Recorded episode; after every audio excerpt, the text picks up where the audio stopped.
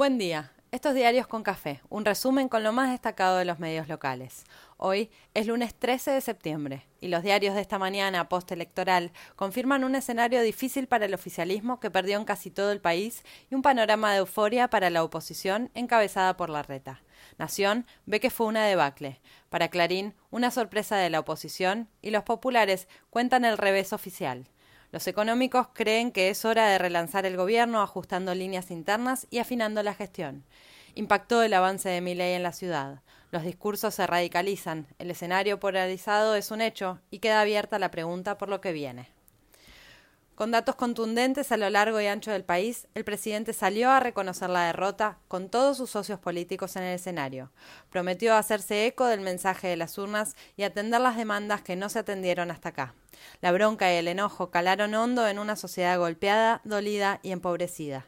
Lo cierto es que la derrota oficialista dejó heridos a todos los socios de la alianza y no quedó bastión sin ser tocado y amenazado. El misterio radica en ver cómo se responden las incógnitas de cara a la elección general. Los analistas y empresarios ven acelerarse cambios de gabinete. El gobierno lo relativiza. Otros reclaman que primero se defina el rumbo. La duda atraviesa la mayoría. El escenario exige radicalización o mejor gestión. Distinguir eso será un buen primer paso para trazar un nuevo plan.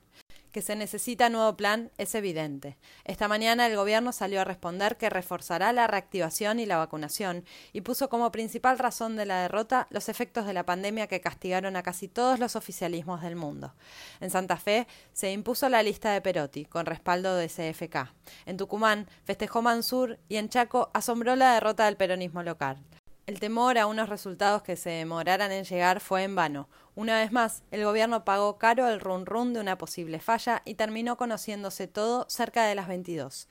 Discursos pasadas las 23 y cierre del día a las 24. Nada mal para un aspaso con muchas opciones, protocolos y boletas papel. Los bocas de urna fallaron una vez más. Hubo buen nivel de participación para una paso legislativa, la menos trascendente de las elecciones posibles, pero una elección al fin, y evidentemente nos gusta ir a votar. Salgan como salgan las elecciones, eso siempre está bien. El oficialismo concentrará en quienes no fueron, quienes votaron en blanco, los votos perdidos que pueden volver con una reactivación real. La oposición se aglutina y parece ordenarse tras una victoria variopinta. Lo cierto es que Juntos por el Cambio se impuso en 14 provincias y asombró. En tapa de Clarín destacan la foto de unidad entre Santilli y Manes que confían sumar todos sus votos en las generales. En los otros festeja Vidal con sus oponentes internos. En Córdoba el candidato de Macri perdió y Juez festejó. El escenario local se redefine por completo. Lo mismo en Santa Fe. La ilusión del expresidente de volver al protagonismo anoche se desvaneció frente a sus ojos y los radicales atravesaron una sensación similar. El huracán Manes no fue tal. Sumó, pero quedó muy atrás de un Santilli exultante.